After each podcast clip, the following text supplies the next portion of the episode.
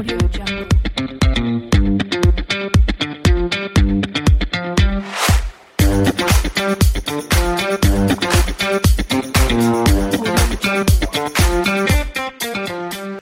hola, ¿qué tal amigas y amigos del podcast Ventas B2B? Bienvenidos a un nuevo episodio. Y hoy nuevamente estamos con un invitado, estamos con Héctor Sepúlveda. ¿Qué tal Héctor? ¿Cómo estás?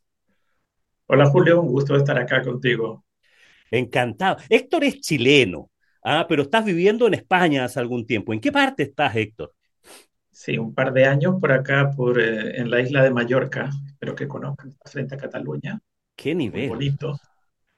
¿Qué nivel? Se debe, debe ser muy entretenido vivir en Mallorca, ¿no? Es entretenido por la naturaleza y la gente y lo- el ambiente cosmopolita, pero además que está muy conectado con el resto del, del- del continente. Hay vuelos a todas partes del mundo, así que no, no me siento mucho en una isla. Genial, no tengo el gusto de conocerlo, pero por, de nombre ya uno reconoce que debe ser un lugar muy, muy, muy entretenido para vivir y para trabajar. Bueno, Héctor es creador y head coach de Power Pitch Method y Storytel Inc. Mi, mi inglés ya te habrás dado cuenta que no es de los mejores. Autor del libro Narrativa de la propuesta de valor, es, eh, Héctor es asesor y profesor de narrativas comerciales. Qué interesante quedarse en ese, en ese posicionamiento, o sea, creador de narrativas, comercia- de narrativas comerciales, bien lo, bien lo digo. Sí, sí, sí. Me, me he especializado en eso, no, no he querido abrir el, el paraguas hacia, hacia otros lugares. Claro, súper de nicho, porque veía en tu currículum, te dedicas a hacer clases en, en varios MBA, en, en uni- prestigiosas universidades, has publicado libros, eh, libro de Comunicando tu propuesta de valor, haces clases de narrativas comerciales en, en, eh, en la Universidad Adolfo Ibáñez, en, eh, en la Universidad del Desarrollo, en MBA, o sea, en varios Sí, lados y súper anichado eso. De hecho, debo confesarte, Héctor, que yo te he seguido, te he visto en algunos programas ahí de televisión haciendo tu ayuda a los emprendedores con sus pitch, he estado en algunos de tus talleres, sí, así que súper reconocido, Héctor. Oye, cuéntanos, sí, ¿cómo, muchas gracias. cómo es este mundo de la, de la, de la narrativa, de, de contar historias, storytelling o story sales? Mira, te voy a contar un poquito el, el origen de lo que hago. Yo hace ya más de 15 años atrás eh, empecé a involucrarme en el mundo emprendedor, eh, haciendo lo que tú haces ahora, entrevistando gente ¿Ya? del mundo del emprendimiento, pero eh, para YouTube. Cuando YouTube permitía solo 10 minutos, hicimos una temporada de tres años con una iniciativa que se llamaba ¿no? Open Mind Business, Ah, mira. que fueron las primeras conversaciones de emprendimiento y de innovación que su- se subieron a YouTube en, en español. Eh, y de ahí me conocieron mucha gente en Latinoamérica, en otros lugares. Pero el, el vínculo que yo tuve con, con esa, con esa creación de contenido eh, fue que mis entrevistados, que eran gente de la Endeavor, de las principales universidades en, en Chile, en Latinoamérica, emprendedores que hoy día son unicornios. Ah, Yo mira. los conocí, los conocí en ese tiempo y hicimos un grupito de amigos. Eh, todos sabían que yo venía del mundo del teatro. Yo soy productor teatral y dramaturgo. A eso me Ah, dediqué muchos años. ah, no sabía Eh, eso, Héctor. Qué bueno, interesante, qué eso, eso, entretenido eso- eso. eh, eso es una de las particularidades del trabajo que hago y por qué lo hago. Eh, entonces, estos amigos que tenían a cargo incubadoras de, de negocio me decían, "Se está poniendo de moda esto del elevator pitch. Y tengo una cantidad de empresarios y de emprendedores que no, cuando abren la boca, no, la verdad es que no funciona muy bien. Eh, y me dijeron, tú que vienes del mundo del teatro, ¿podrías ayudarnos? Eh, y yo desde la intuición, en esa vez, les dije sí al primero, después una segunda invitación, bueno, vamos. Y, y la verdad es que lo que estaba haciendo en ese momento, que no vale la pena decirlo, pasó a segundo plano y, y empecé a convertirme en un coach de, de emprendedores que necesitaban buscar levantar inversión o conseguir subvenciones de gobierno, Ajá. eh, solo con intuición, hasta que un amigo me dijo un día, oye, tú tienes algunas cosas que se repiten. Yo le dije, sí, es que estoy inspirándome en las metodologías de escritura narrativas que yo conozco del mundo del teatro. Del... Me dijo, no, es que eso tienes que bautizarlo y, y, y, ponerle un nombre. Y de ahí pasó de ser intuición a ser un método, que es el de Power Pitchment. Así que ese es el derrotero desde el...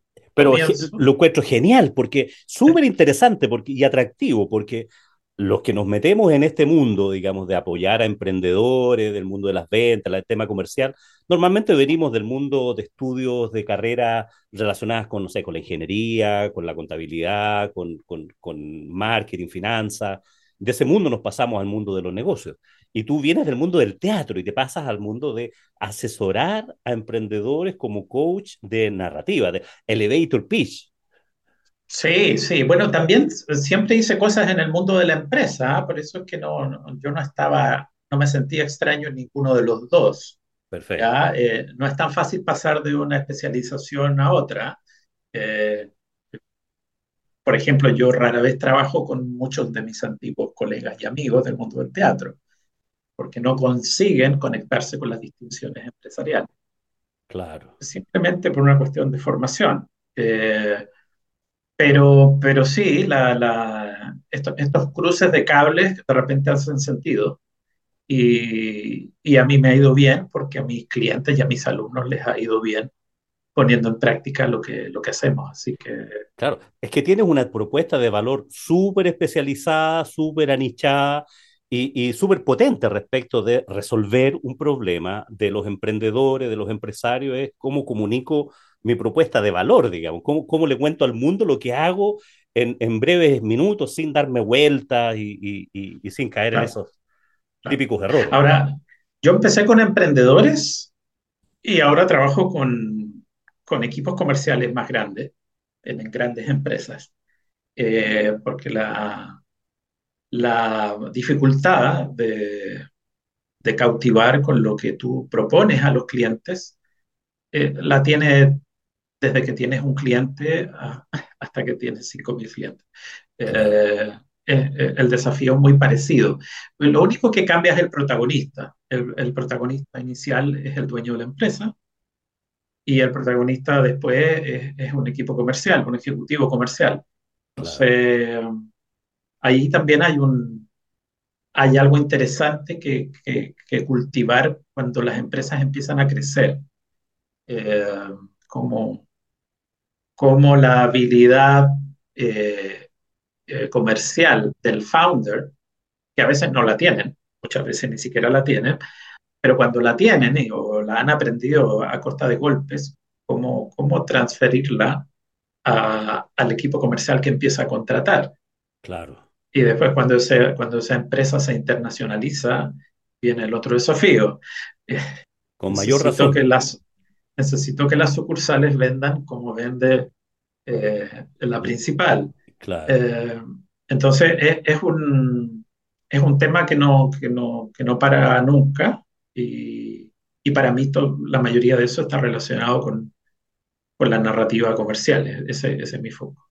Oye, y, y, entrando en ese punto específico, el, el, tú que contabas que habías partido con el tema del elevator pitch, ¿no es cierto? Esta cosa de, de hacer un discurso comercial, demostrar mucho en pocos segundos en algunos casos, ¿no es cierto? La distancia que se demora un, un ascensor entre el primer piso y el, y el piso 20. O sea, la... Ahora, es, esa, esa, es la forma más fácil de simplificarlo. Claro, ah, claro, hay, por, por, eso, por eso de ahí... De ahí el, claro, pero en, el, en, esa narrativa, porque en esas cosas que tú enseñabas y que tú detectaste que se podía transmitir de la propuesta de valor de la narrativa mm.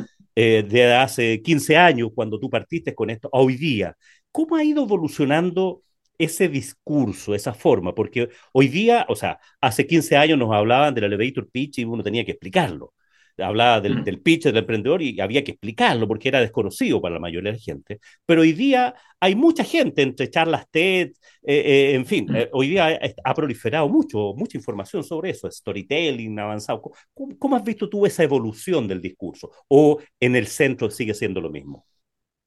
A ver, el, el, el, el conocimiento de la distinción o reconocer el pitch eh, como, como, una práctica en emprendedores o en empresas, eso sí ha avanzado, ¿ah? ha ayudado. A, este, este, mismo programa de televisión que, que, tú citas donde me tocó participar, que se llamaba Pitch, claro. eh, en, el canal, en el canal 13 en Chile, eh, ayudó para que mucha gente dijeran, ah, esto es.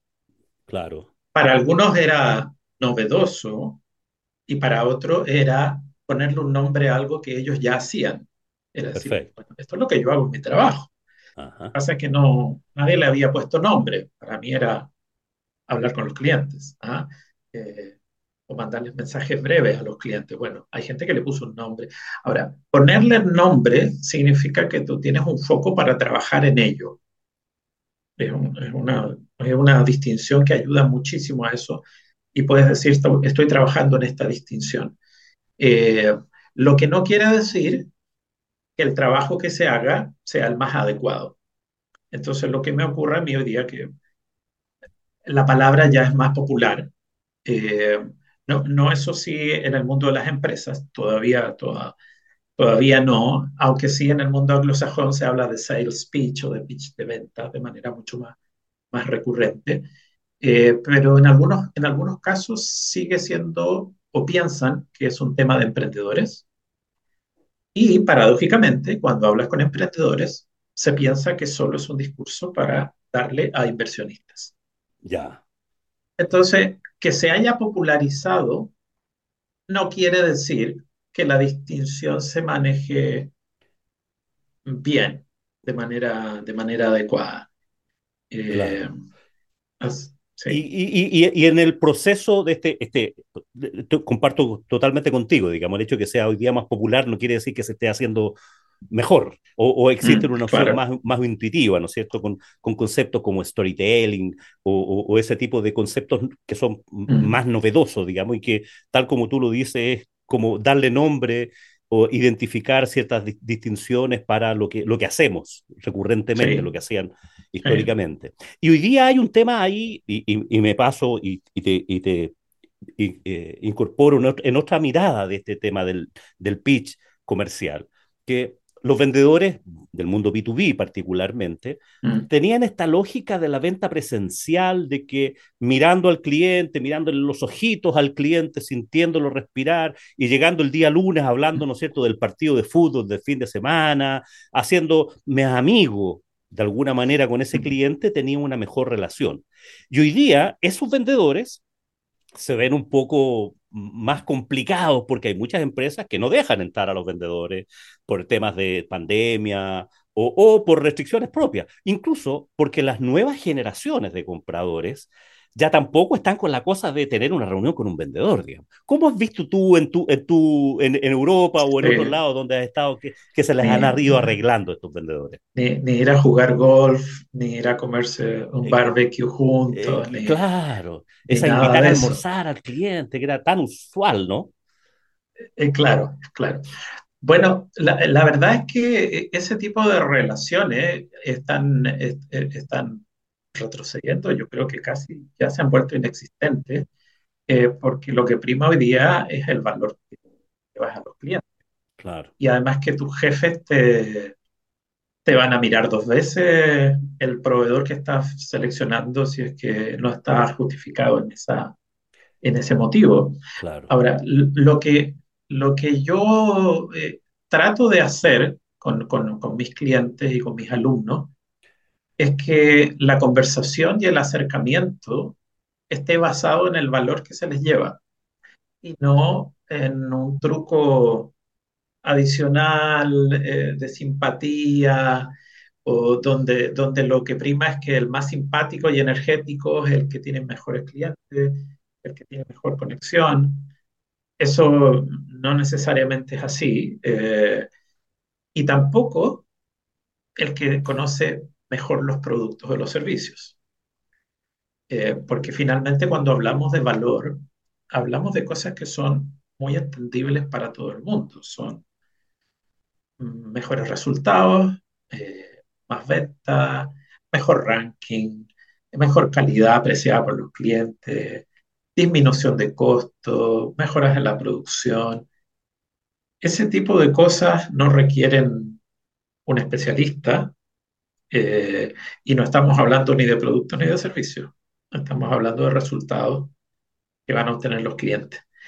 Entonces, hay, eh, respondiéndote a lo primero, es eh, lo que conecta con los clientes desde mi punto de vista es que sienten que tú vas a agregarle valor en algo que ellos viven todos los días y que de eso es lo que les hablas cuando quieres conectar con ellos. Eh, y eso genera el match. Eh, entonces no hay, no hay necesidad de recurrir a, a los antiguos trucos eh, y, y, y, la verdad es que están, cada vez hacen más ruido los antiguos trucos en, en medio de las conversaciones. generan, generan desconfianza, es como, es como cuando tú notas que alguien te está mandando unos correos automáticos. Claro. Eh, y te empiezan a llegar a tu correo o a LinkedIn y tú dices, no, no, o sea, no quiero. se cierra mi espacio de oportunidad y es como, no, no, no quiero entrar en esta dinámica eh, y, y, simplemente dejo pasar la conversación. Claro, claro. No, sin, sin duda que, que, eso ha cambiado profundamente. Hace algún tiempo me, me pidieron hacer unos talleres de ventas para un, un, grupo de vendedores y intento cada vez que puedo meterme un poquitito en el negocio de eso antes de ir a hacer mi, mi curso de venta con los clientes, con potenciales clientes. Entonces, sí. le pregunté a algunos eh, compradores típicos de esa, de esa industria, de esa empresa, y cómo, qué era lo que percibían y qué sé yo. Y cuando llegué al grupo etario de compradores de, yo te digo, de cerca de 30 años, me decía, ¿para qué quieren vendedores? Yo no quiero vendedores. Yo no quiero hablar con vendedores. Yo si necesito algo, googleo y mando la cotización y pido, digamos. No, no quiero que me vengan a buscar.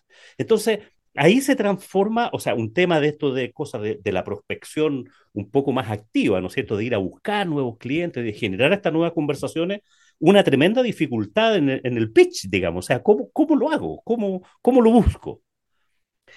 Sí, es que ahí estás planteando do, dos cosas distintas. ¿eh? Eh, voy, a, voy a ir por la, por la última, y es que los clientes buscan sus propias soluciones eh, y llegan con, claro, y por eso dicen lo que te dicen a ti, no claro. necesito que alguien me venga a, a vender.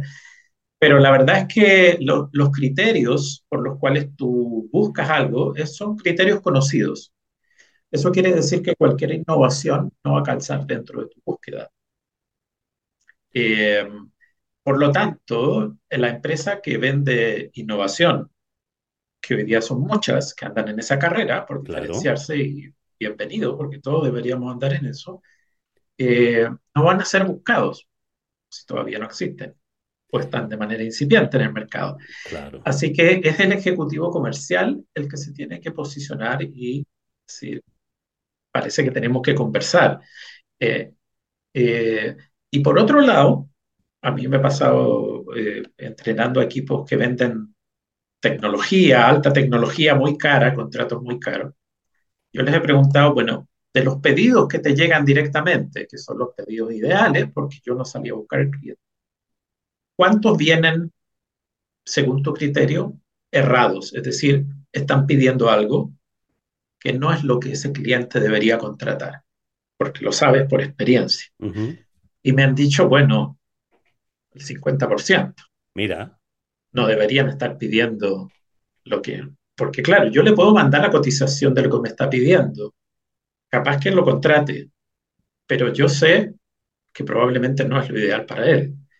Entonces, en ese momento, cuando tú quieres transformarte en un aliado del valor del cliente y no simplemente cerrar una orden de compra, tú deberías poder decirle, espera, te quiero plantear una conversación antes de que yo te responda con este, te, lo tenemos, te puedo mandar un presupuesto muy competitivo, eh, pero te quiero comentar algo que probablemente tú todavía no sepas para ver si te hace sentido. Y ahí, de nuevo, partimos desde, esta, desde este pitch de innovación, eh, ganándome la, el derecho de ser escuchado. Entonces, ya sea que vas en frío, sin, sin, sin ninguna expectativa porque nadie te ha presentado ni nada, o que estás queriendo encursar una, una, una conversación con un cliente que te contactó, ese relato tiene que estar armado y tiene que estar basado en los beneficios y en el valor que, se, que, va a recibir. Así que por mucho que los clientes sean clientes adelantados, eh, que, que, traen, que traen la decisión pretomada y que incluso la traen tomada en algunos casos, eh, el ejecutivo comercial tiene para mí la posibilidad y la responsabilidad de decirle, creo que hay una oportunidad en otra parte que tú no has visto y que te la quiero contar. Eh, eso, es mi, mi visión respecto a eso. Mm. excelente. Bueno, de eso se trata la venta consultiva, de que somos asesores y no solamente empujadores de la mercadería, ¿no es cierto? no somos tan solo push. Por eso eh, se ha metido tan fuerte el tema del arte de hacer preguntas, de meterse un poco en el mundo de, la, de los problemas del cliente, para luego de eso. Ahora, yo tengo, yo tengo una, ahí una mirada bien crítica, eso sí, con la venta consultiva, tal cual se practica de manera. Canónica. Eh, sí, porque la verdad es que cuando alguien llega eh, a hacerte preguntas, es, es una situación de bastante impertinencia si no hay una relación creada. Eh, de acuerdo. bueno, ¿qué problemas tienes en tu... Bueno, no te conozco. Claro. o sea, ¿con qué estado de ánimo alguien va a contestar esa pregunta? Con un estado de ánimo bastante desconectado, emocionalmente cerrado.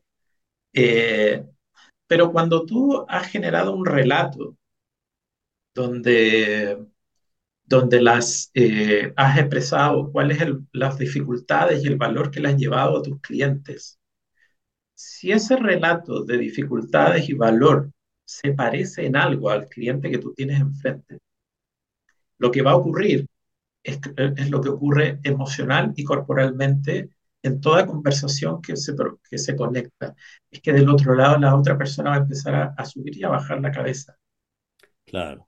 Sintiendo que, que se reconoce en ese relato. Entonces yo digo, mira, finalmente, que lo que yo siempre le digo a mis alumnos y a mis clientes, cuando termines ese pequeño relato, pregúntale de una manera casi inocente, claro que tú ya sabes más o menos, si hiciste bien el trabajo, de seleccionar al cliente, tú ya sabes lo que viene. Bueno, ¿cómo lo vives tú? Esto que yo te estoy diciendo que pasa en esta industria, es la misma que tú estás, porque les pasa o les pasaba a mis clientes. Entonces se, vuelve, se vuelve un relato con algo en lo que el interlocutor va a conectar, con algo que es irrefutable, porque le pasó a tus clientes. Es como si tú, Julio, dijeras lo que le pasó a tu cliente. Yo no te lo puedo, es tu cliente, es tu historia. Claro. Y eso pasó. Entonces, si a mí me, me está pasando algo parecido, yo digo, mira, Julio, qué interesante. Cuéntame más. Claro. A mí me pasa algo, me pasa algo. Y ahí recién, Julio, las preguntas son bienvenidas. Totalmente de acuerdo. En el fondo, antes de ponerte a hacer preguntas impertinentes, como un checklist ¿ya? Eh, de hecho, en forma anecdótica también, uno, unos clientes que me, me, decían, oye, déjate de hacer cursos de venta consultiva, porque aquí todos los vendedores llegan con un listado a hacerme la misma pregunta, digamos. O sea, ¿cómo? Claro, porque empiezan a aplicar así canónicamente la materia. Obviamente, la palabra mágica, ¿no es cierto? Ahí tiene que estar con conectar. O sea, no es tan solo, o sea, conectar, y, y, y tú lo decías muy bien, de, en, en cuerpo, en espíritu, en presencia, de que eso genera una conversación de vender sin vender, digamos, ¿no? y no esa atadura que te dice, oye, yo sospecho que tú me vienes a vender y, y, yo, yo lo que quiero es que tú me compres. Entonces se produce una cosa así bien a la defensiva, empieza a intentar a convencer, digamos. Entonces partimos mal, partimos mal. Claro, yo, yo, yo ese tipo de, de, preguntas, que claro que se hacen sin mayor criterio, eh, yo le llamo en la metodología que desarrollamos, se llama preguntas de implicancia, que ocurren después de que tú has avanzado en el relato. Claro. Te cuento una parte de un relato de personajes similares a, a ti y pregunto, bueno, cómo lo viven aquí, qué soluciones han utilizado, porque estas son las que utilizaban mis clientes. Eh, y todo eso, entonces, y después, pues, si, si se sienten reconocidos, van a querer hablar. Claro. Esa es la Eh, idea.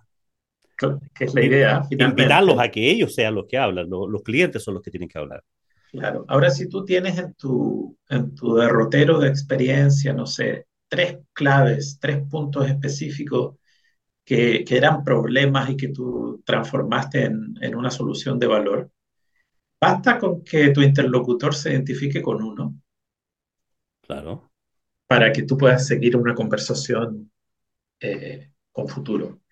Eh, y eso también es, es parte de, de los relatos bien construidos. Los relatos comerciales son relatos flexibles, son relatos que, que los preparas antes, pero eh, varían de acuerdo a las respuestas de- del, del interlocutor que tienes. claro, lo vas Eh, adaptando. Claro, lo vas adaptando y además que vas, vas cambiando los relatos eh, dependiendo de quién está presente incluso en la reunión. Obvio, claro, va, va generando una cosa más, o sea, con un núcleo de base, pero va generando una actuación como de- en tu mundo, ¿no es cierto? Acorde al público que tiene a los interlocutores. Claro, pero como, como tú dominas el relato, si lo dominas, porque lo, lo- lo has practicado y lo has ejecutado y tienes, y tienes en el cuerpo la historia que estás contando, eh, te puedes adaptar a ello. Es como, yo siempre digo que un- una conversación comercial es muy parecido a contar un cuento a un niño. Eh, tú estás contándole un cuento y, no sé, supongamos que estás contando la Caperucita Roja y en tu público hay un par de niñas, bueno, vas a decirle, era una niña como tú, Claro, utilizaba tal cosa, no tengo idea si tú has utilizado un sombrero antes. Bueno, si te dice algo así, bueno, pero la caperuza es como un sombrero, pero en realidad es una, un pañuelo que eso, ah, y vas a conectar con la niña. Para mí esa, esa, esa niña, caperucita roja, coincide con un perfil del relato comercial, que claro, será el encargado técnico, claro, el usuario, el vendedor, el comprador, usuario, el claro. comprador, eh, pero eso depende del dominio de tu relato. Claro, y quizás ahí viene un tema a, a estos vendedores hipertécnicos, estos de, de- de productos que son hipertécnicos y ellos también se transforman y se cobijan un poquitito ahí de- en su expertise técnico y muchos de ellos se transforman en folleto parlante, digamos, o sea, en que transmiten las características de sus productos y esto funciona y en un lenguaje bien caricaturizado, ¿no? Pero, pero en la práctica eh, el poder generar esta conversación, que se den cuenta estos vendedores técnicos de que están ahí para conversar, para conectar con el cliente, no para decirle lo que podría decírselo por escrito en un folleto en la ficha técnica del producto, porque para eso, Claro. ¿para qué estás conversando, digamos, si está ahí? Sí, pues yo, yo, eso yo le llamo al, al hombre catálogo, que, que es una réplica del catálogo, yo le digo folleto catálogo, parlante, claro, el de la ficha técnica, claro, del claro, folleto. Eh, claro, mira, a mí eh, me contactan muchas veces clientes diciéndome que tienen un equipo que técnicamente brillante, mm, pero no pueden establecer una conversación de valor con los clientes. claro, Eh, pueden establecer una conversación sobre el producto. Pero lo que pasa es que el producto no es lo que genera el interés, lo que genera el interés es el valor, es el valor. ¿Qué hay para mí? ¿Qué hay para mí? En, en esa charla que, que, que tú creo que participaste, que no me acuerdo cuál era, pero creo que es una de las charlas de los errores que yo pa- parto, parto diciendo que el principal error eh, es ir con el producto por delante, Ah, eh, que significa que cierro la conversación suponiendo que tú sabes para qué va a servir mi producto. Y eso la verdad es que no ocurre. mm, El, el- el mundo no es así, a no ser que el cliente haya venido a buscar tu producto. claro, Pero por lo general no lo saben. Y una de las cosas que yo trabajo, y aquí me acuerdo con lo primero que dijiste de hace un rato, el principal problema que yo tengo muchas veces con los equipos comerciales es que no saben para qué sirve su producto, su servicio. ajá, ajá, eso es gravísimo, Sí, saben cómo funciona, pero no saben el beneficio que le entrega a los clientes. Claro. Mira, Súper potente lo que acabas de decir. Así. O sea, podríamos preguntarle a nuestros auditores que están del otro lado, oye, ¿sabes, además de cómo se usa, pa, eh, lo que tiene, los componentes, las características técnicas, ¿para qué le sirve al cliente? ¿Cómo le aporta valor al cliente? Chuta. La mayor parte de las veces no. Entonces, yo hace varios años ya, en mis asesorías y mis clases no parten generando el relato comercial. Parten haciendo una, un análisis que nosotros le llamamos el análisis del salto de valor. Es decir, ¿qué es lo que transformas a, para tus clientes? Claro. Y, y, lo otro es que el salto de valor implica que uno pone números. Por eso se llama salto. Porque si no sería un pasito poco atractivo. Entonces, cuando empiezan a salir estas palabras grandilocuentes que nosotros ayudamos a nuestros clientes, bueno, primero que nada, ¿en qué lo ayudas? Claro. Dime precisamente en qué. Y dime en cuánto lo ayudas. Y con esas dos preguntas eh, quedan habitualmente en blanco. Mira. ¿En qué específicamente lo ayudas y en cuánto? Para que yo lo pueda medir, porque lo, si, si no sabemos eso, no sabemos cuál es el valor que le llevamos a los clientes. Claro, eh, sí. y, y, se produce un, un wow, ¿eh? una, una, una, sorpresa muchas veces de equipos y de empresas que están ofreciendo algo. Y la verdad es que los clientes sí saben por qué les compran, pero ellos que se los venden no lo saben.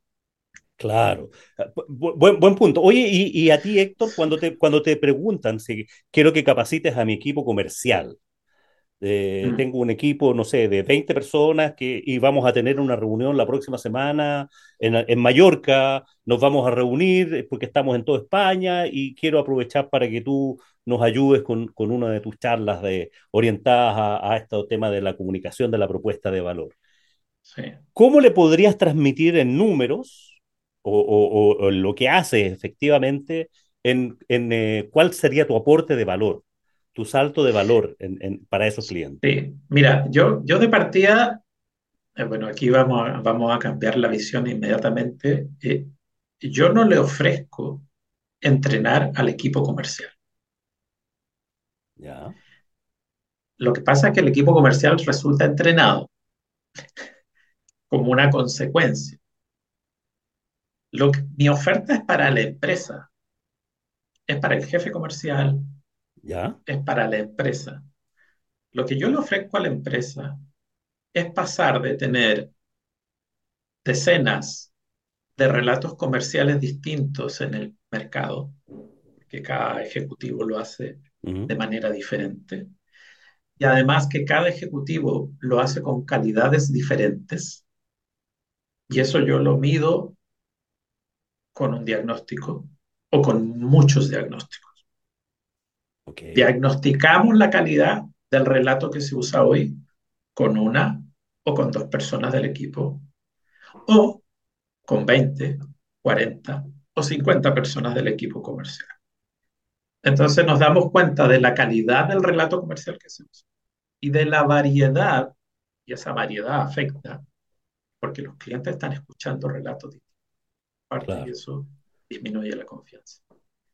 Entonces mi, mi salto de valor, ¿Ya? mi promesa, son dos. Son elevar la calidad del relato comercial, es decir, que realmente contenga el valor que ellos le llevan a los clientes y que no sea una descripción de producto, bajo un estándar que ellos mismos comparten conmigo, habitualmente en una, en una escala de, de, de 0 a 10, cuando hago mi, mis diagnósticos, que, que, los tengo que compartir con el cliente.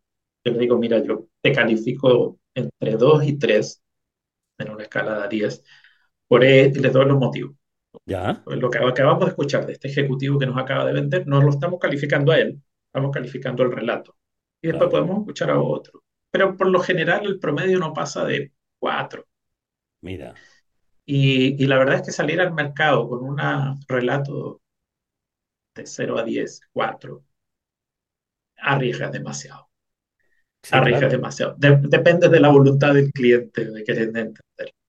Así que ese es mi primer aporte. Y lo segundo es que estandarizamos un relato para todo el equipo comercial, creado con ellos, involucrados ellos, y además que yo involucro a otras partes de la empresa. Por eso es que mi entrenamiento no es para el equipo comercial. Yo involucro a marketing, Ajá, involucro a los dueños del producto, los que tienen que atender al cliente después, a la gente de postventa, ajá. eh, y todos juntos construimos el relato que va a... Lo que vamos a decir, lo que vamos a comunicar. Sí, claro. Ahora, cuando el equipo comercial es pequeño y, y fue parte de esa creación, está ahí mismo. Cuando el equipo comercial es grande, lo que ocurre es que después transferimos los Claro, ese, relatos al equipo. Eh, Así que si, si estuvo bien hecho ese trabajo, la- las objeciones del mismo equipo comercial que no participó son muy pocas, porque además que no lo transfiero yo, lo transfieren sus mismos colegas. ellos mismos, claro. Eh, esto es lo que hicimos con esta metodología y este es el relato que con nuestra experiencia y la gente de marketing, los de producto, postventa y todo, es lo que mejor podemos hacer para cautivar a los clientes. Entonces, esa finalmente es mi comparación. Ahora, que de ahí salgan entrenados los ejecutivos comerciales es una consecuencia secundaria eh, y que se pueden hacer cosas posteriores. Así que mi oferta habitualmente es para que la empresa se quede con un insumo y para mí es algo que yo lo, lo predico en algunas partes. Para mí la empresa debería proveerle al equipo comercial de los relatos comerciales y no dejarlos solos Súper buen través. punto ese, súper buen punto. eh, Sí, porque en el fondo este sello, por decirlo así, de la empresa, es el sello que como empresa queremos darle a la venta, a nuestro producto, porque es parte de nuestra propuesta de valor. Los sí, ejecutivos comerciales son interlocutores, los que llegan frente al cliente, pero el sello distintivo debería ser parte del core de, de la empresa, digamos, no, no, no del claro. vendedor. Ahora, de esa forma tú le facilitas el trabajo al vendedor y el vendedor lo que hace es agregarle su estilo, su Claro, experiencia, su know-how, pero no para inventar el relato solo, sí. Claro, porque es finalmente el producto no es de él, Claro, claro, es, como cuando, así es, to- to- pero total y absolutamente de acuerdo, es como cuando uno diseña estos protocolos de atención, protocolos de venta, es como ponerle un sello, pero que no se traduzca eso en un discurso aprendido de memoria, mecanizado, que tú sabes, no sabes si estás hablando con Sí, una central telefónica, con una grabación o con, sí. o con una Mira, persona, que mi, mi ideal a futuro, y para ¿ya? esto tengo muchos años de trabajo, es que Es que así como tú tienes un brand book en una empresa o una serie de procedimientos y el packaging estandarizado, los relatos comerciales también estén en una categoría similar. Claro. Y de mejora Eso, continua, además. eso, y de mejora continua es lo que, lo que, lo que eso genera, ah, bueno, lo, lo que genera de manera inmediata eh, eh, son que crece la confianza de los ejecutivos comerciales. Yo, yo no prometo alzas en ventas a no ser que me dejen entrar dentro de esa empresa, que habitualmente no ocurre. No, Claro. eso, eso, eh, eso pasa por otro tipo de, de acuerdo. Eh, pero Eso tiene otro ocurre, precio, como digo yo. claro, Claro, y no, no, no, no necesariamente uno lo quiere hacer. Eh, y, pero algo que ocurre de manera automática es que se facilitan las incorporaciones de al equipo comercial. Claro, Porque finalmente yo te muestro cómo vendemos aquí. Y vendemos aquí con este relato para estos clientes, este es el material que lo acompaña. Eh, yo cuando trabajo con mis, con mis clientes, habitualmente terminamos grabando en video todo, con el rostro de algún colega diciendo el relato comercial, que no está improvisado, pero parece improvisado, lo trabajamos mucho. Eh, y ahí cada uno le aportará el estilo que quiere. Lo que tiene que vigilar, eso sí, una empresa después de esto, es que aparecen nuevos desafíos para gerenciar al equipo comercial, porque hay que mantener esos relatos actualizados, hay que vigilar que la gente los ocupe. Claro. Porque si no, te pueden llegar algunos rebeldes que quieren seguir haciéndolo como antes, siendo que este trabajo lo hicimos todos juntos. Estas son las frases que nos representan, estas son las promesas que damos. No puede venir un rebelde a querer practicar el estilo antiguo. Eso también hay que gerenciarlo, hay que, administrarlo. Eh, pero cuando esas cosas coinciden, eh, por lo general eh, hay una alza de, indicadores muy notoria. claro. ¿Qué, es lo que se busca? O sea, claramente uno como asesor o relator externo, como ayudante de la empresa, en esto no te puedes, no puedes comprometer a que haya un aumento en las ventas así tan directamente, porque en algunas partes a mí me lo han pedido, decir, oye, van a aumentar las ventas, oye, si tienes una propuesta de valor mediocre, eh, si tienes una estrategia de precios mala, si no tienes un buen nivel de stock, si no tienes un buen liderazgo, no tienes un buen sistema de comisiones a los vendedores, claro, esto, esto no te va a importar, digamos. todos esos ítems claro. son variables que influyen finalmente en el, en el porque si no sería una varita mágica que sería fácil de, implementar. Es como en alguna oportunidad hace muchos años me tocó en, una empresa que estaban orientados no a sistematizar las ventas, sino que la calidad de servicio. Nos fuimos ahí al tema de servicio desde la atención telefónica. Entonces diseñamos un montón de protocolos, eh, cuestiones que era bastante pedestre, eh, mm. porque venían de una cuestión muy básica hace mucho tiempo, digamos, tanto en el tiempo, o sea, tuvimos que estandarizar hasta la cantidad de ring que eran soportables eh, y ah. aceptables. Claro, porque eh, me llamó el gerente, estábamos haciendo un, taller de otro tema, y me llama el gerente general y me dice, oye, tengo una cuestión urgente. Yo llamé personalmente a mi oficina, o sea, desde afuera, y no me contestaron nunca, digamos, me pasaron de un lugar a otro, eh, en fin. Entonces, claramente el tema tenía que ver con implementar y diseñar y codiseñar con el equipo. Y ese, y ese tema es clave. Eso, eso, no viene alguien del Olimpo, algún sabiondo externo que me va a decir lo que tengo que decir. Sí, sí. y, lo, otro es que, lo otro es que el, es tan importante lo que yo le llamo este insumo inicial, tu salto de valor que esté bien hecho y bien reconocido en todos sus KPI porque finalmente para mí el, el, relato comercial está anclado en eso. Yo, yo, mi libro se llama Narrativas de propuestas de valor, no narrativas de ilusiones de valor.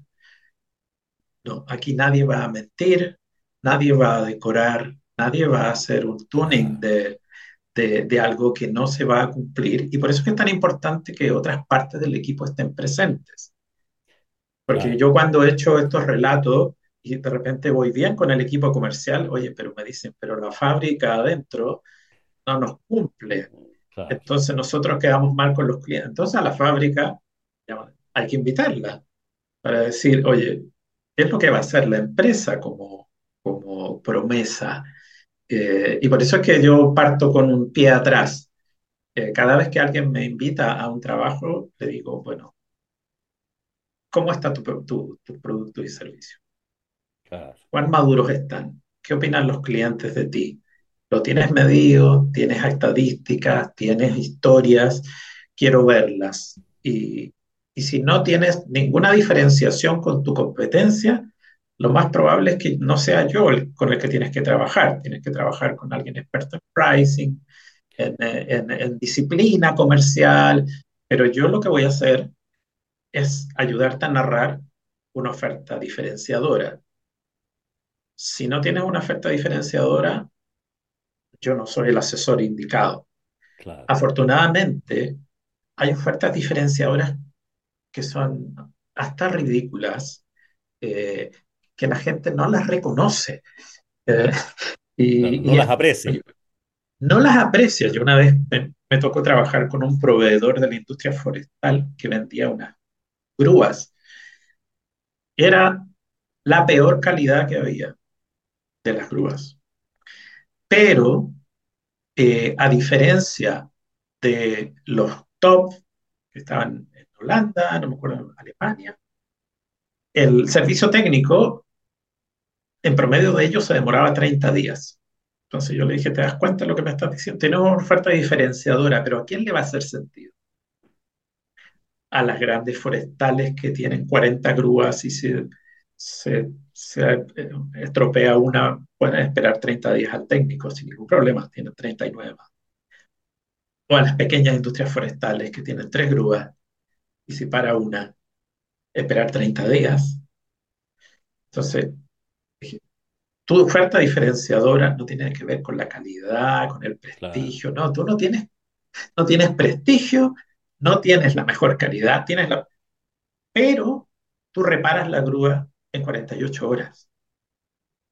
Y eso es de alto valor. Esa es tu oferta para un perfil de cliente. Claro, Entonces también, aquí también tiene que ver con, con cómo segmenté para ver qué narración hago eh, entonces, hay, bueno, están todas esas, esas variables puestas en el tablero antes de que yo pretenda armar cualquier tipo de narrativa.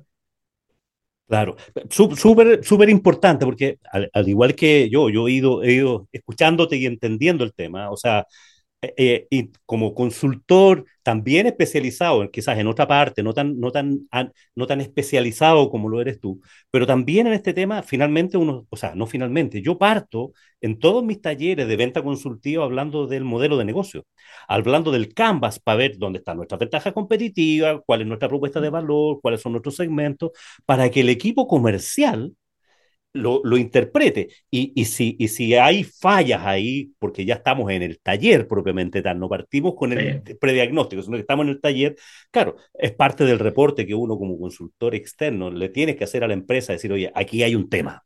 O sea, revisemos sí. eso. Y lo que tú dices, por ejemplo, cuando trabajamos con las áreas de marketing, digamos que lucen mucho este tema y, y se dan estas, estas eh, inconsecuencias, ¿no es cierto?, de que vendo una cosa y en realidad el valor está en otro lado, lo aprecia distinto el cliente, entonces sí. hay que hacer un trabajo más profundo, más allá de, del método de, que queramos implementar en la, en la empresa. Claro, ahora afortunadamente en las empresas grandes que ya tienen carteras de clientes, el problema está en el desconocimiento del valor. Mm. A diferencia de los emprendimientos y las innovaciones, aunque sean corporativas, están en una inmadurez de la oferta, porque la están creando, la están probando, la están claro. piloteando. Eh, les pasa lo mismo que le pasa a cualquier emprendedor. Hay un riesgo de que esta oferta no haga sentido y se, y se me cae. Eh, pero en el otro caso, grandes empresas con, con, con ya con cartera de cliente, el, el, principal problema es el desconocimiento del valor que se le ofrece que a están los clientes. generando, derechamente. Que están generando. Entonces, están aprovechando poco las ventajas que tienen, eh, porque el equipo comercial no las conoce, conoce el detalle del producto.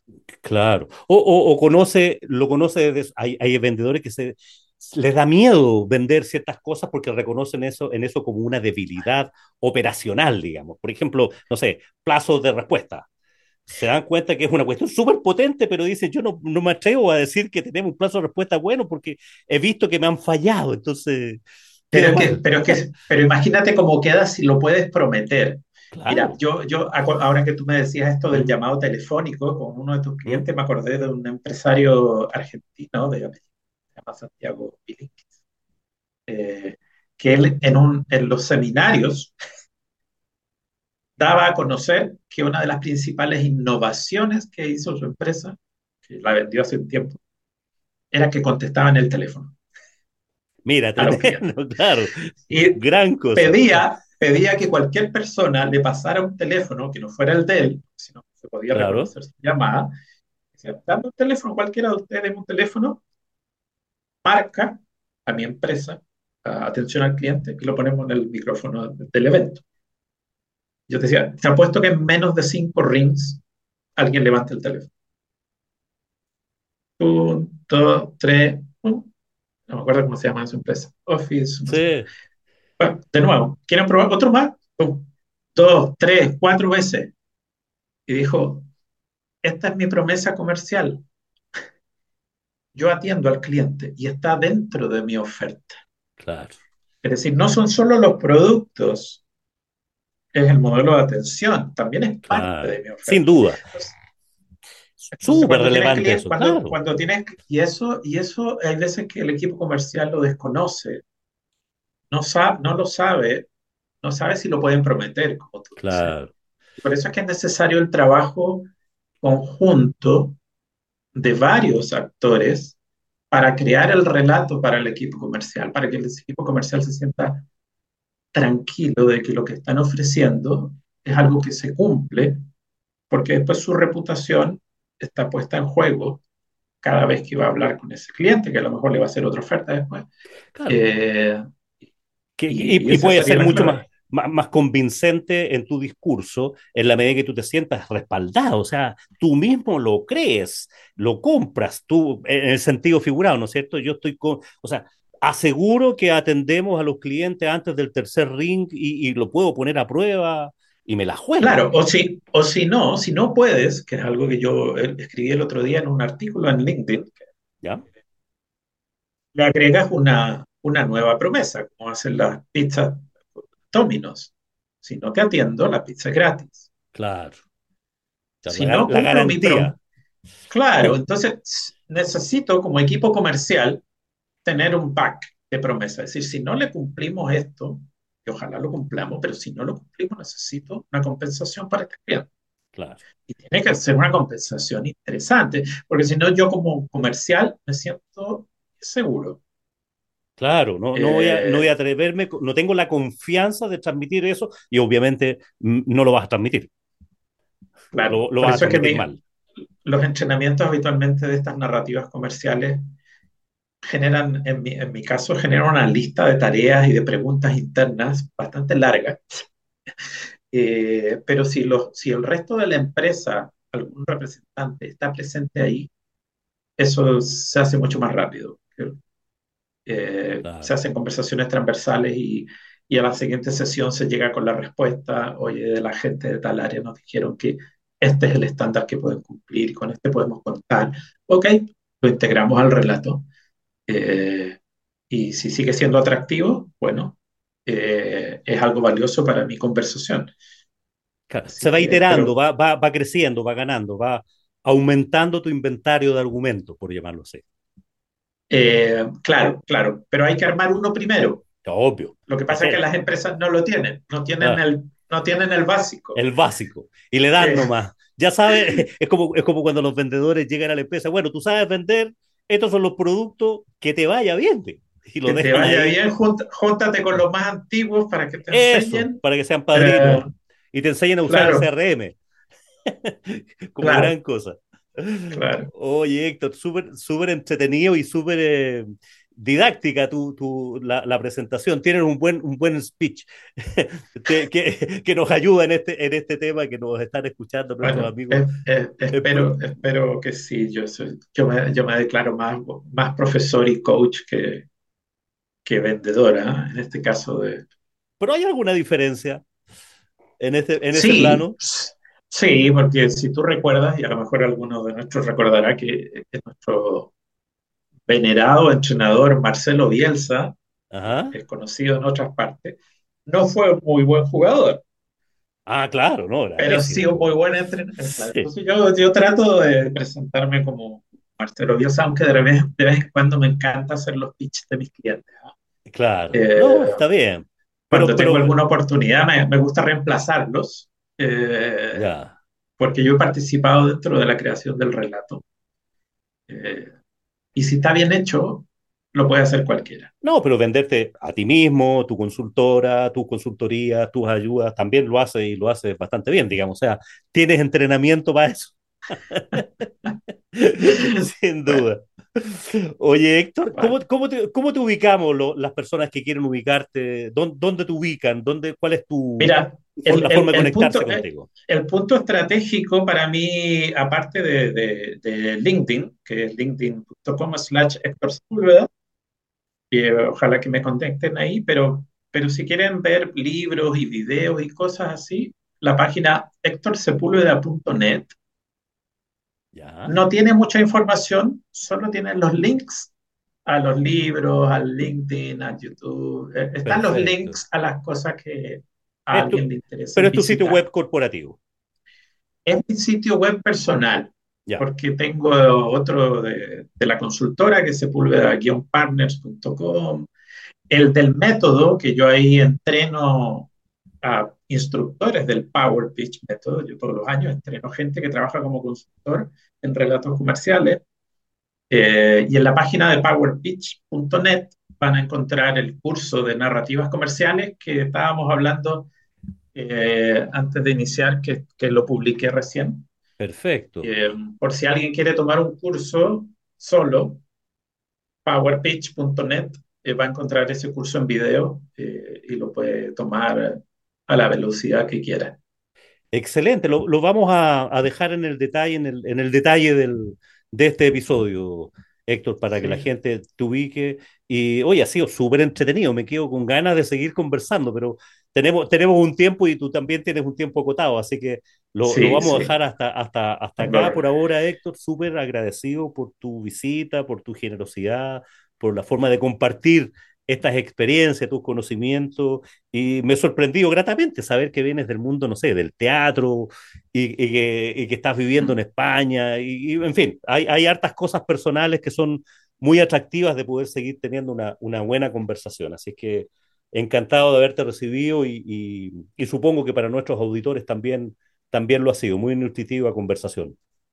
Bueno, eh, yo he disfrutado la conversación, que es lo principal. Qué bueno. Y espero, espero que tu, tus auditores también, y que, que, hayan podido sacar, aunque sea alguna distinción. No, que sin haya podido aportarles. Hay, hay bastante, es para, para, repetir la escucha de este, de este episodio. Bien, a nuestros auditores. Muchas gracias, Julio. Gracias a ti, Héctor. Y a nuestros auditores, muchas gracias por estar del otro lado. Y como siempre les digo, que tengan un muy buen día y por supuesto, que tengan muy buenas ventas.